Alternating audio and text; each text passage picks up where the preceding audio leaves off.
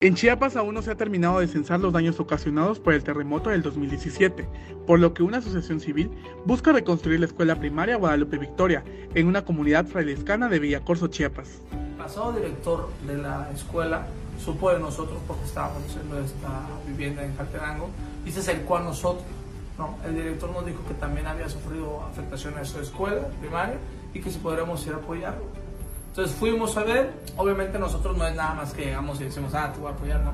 Pues vemos también si ya fueron censadas, si es posible que próximamente venga un, un, recurso de gobierno a ayudarles. Y pues resulta que no, no, está, no habían ni sido censadas y hasta la fecha no han sido censadas como daño. Esta asociación civil ha trabajado en la gestión de proyectos en beneficio de la población chiapaneca, principalmente de los que tengan mayor impacto en las comunidades lejanas o con difícil acceso a recursos federales. O sea, nosotros somos, estamos más en la parte arquitectónica y de gestión, de traer recursos para poder lograr estos, estos proyectos arquitectónicos, ¿no? Y que al último son de impacto social. Todos los proyectos arquitectónicos en los que nosotros estamos involucrados son de impacto social. Una historia que es oportuna mencionar es la del director de este plantel de educación básica, que logró gestionar este proyecto, debido a que observó la precariedad en la que las y los alumnos tomaban sus clases.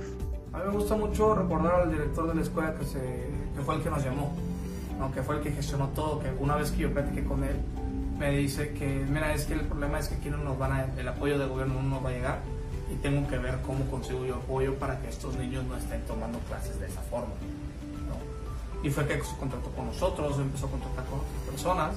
Él ya falleció, algo, él, algo que nos unió mucho al proyecto, porque ciertamente, a ver, en todos los proyectos en los que nosotros estamos hay precariedad, hay necesidad, hay ganas de ayudar pero este proyecto a, mí en lo particular me enganchó mucho por, por ver el liderazgo del, director. En las redes sociales de esta asociación civil puedes buscar la manera de poder ayudar en este proyecto, el cual se espera que en agosto se pueda concluir con la recaudación. Estamos recibiendo donativos ahí en nuestras redes sociales, tanto de Un para Chiapas como de Fundación Toledo como de Arquitectos Sin Frontera. Viene ahí el link para poder donar. Tú puedes entrar ahí y donar desde 5 pesos hasta lo que tú quieras. De los casi 500 mil pesos que se necesitan para reconstruir estas aulas, solo hacen falta 200 mil, cifra que se espera lograr con los donativos de la ciudadanía y organizaciones que gusten sumarse al proyecto. Menos de 500 mil pesos es lo que necesitamos. Son como 478 mil pesos, si no me equivoco. Y actualmente ya llevamos casi 300 mil pesos recaudados. ¿no? Entonces, bueno, nos, falta, nos faltan casi 200 mil.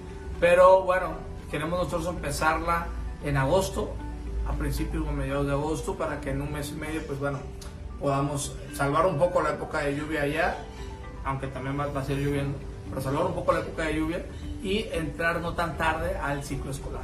Pues nada, que se interesen un poquito más por los problemas que aquejan en su sociedad y que actúen por ello. Para Alerta Chiapas, Eric Chandomí.